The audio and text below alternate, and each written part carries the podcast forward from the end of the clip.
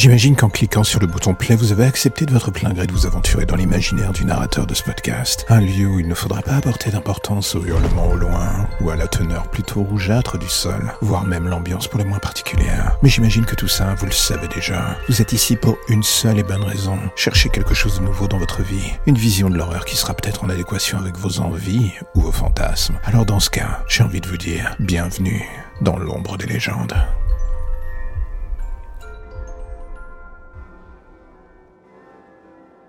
Bonjour à vous, chers parents.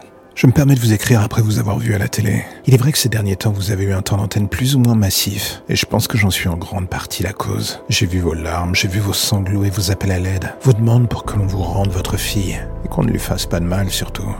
Je vous ai entendu. Elle aussi, ne vous inquiétez pas. Mais la vérité est que désormais, il faut que je sois honnête avec vous. Plus personne ne fera de mal à votre fille. Personne ne la ramènera non plus ou vous la rendra dans un grand moment hollywoodien. Non. Pour la simple et bonne raison que votre fille est morte. Je le sais car c'est moi qui l'ai tuée.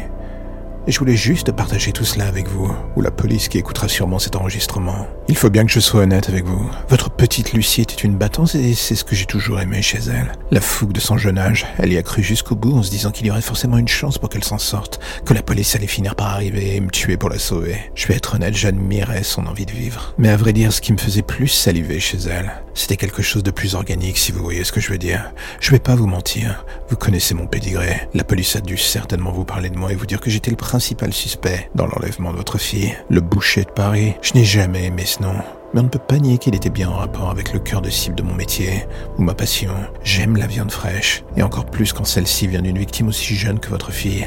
C'est là qu'elle est meilleure. C'est d'ailleurs pour ça que je voulais partager avec vous ce récit. Je voulais vous remercier d'avoir créé une chose aussi délicieuse que votre fille. Si seulement vous aviez pu ressentir le plaisir que j'ai pris en découvrant la texture de sa chair. Même quand j'ai découpé sa jambe lambeau par lambeau, elle a continué de se battre, elle voulait vivre. Sa rage dans ses yeux n'avait d'égal que la délicatesse de sa viande. Votre fille était une véritable œuvre d'art, au sens moral aussi bien physique d'ailleurs. Et pour tout cela, je tenais encore une fois à vous remercier de l'expérience que vous m'avez fait vivre au travers d'elle. Je sais pas si celle que je lui ai offert en retour était du même niveau, mais je sais que ça laissera une trace dans votre esprit.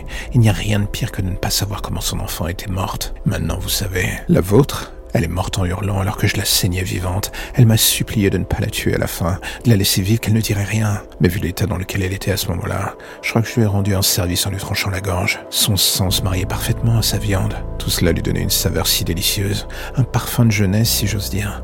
En gage de ma reconnaissance pour tout cela, je me permets de vous laisser une indication de l'endroit où se trouve la dernière pièce intacte de votre fille, sa tête. Je voulais qu'au-delà de savoir ce qu'elle a enduré avant de mourir, vous puissiez avoir au moins un souvenir d'elle, ce afin que mes paroles ne cessent de vous revenir en tête encore et encore et toujours à chaque fois que vous reverrez son visage. Ne vous inquiétez pas, j'ai fait en sorte que tout cela reste aussi pur qu'elle ne l'était avant notre rencontre. Oh, et avant que j'oublie, Lucie m'a beaucoup parlé de sa petite sœur, Sarah. Si vous saviez comme j'ai hâte de la rencontrer.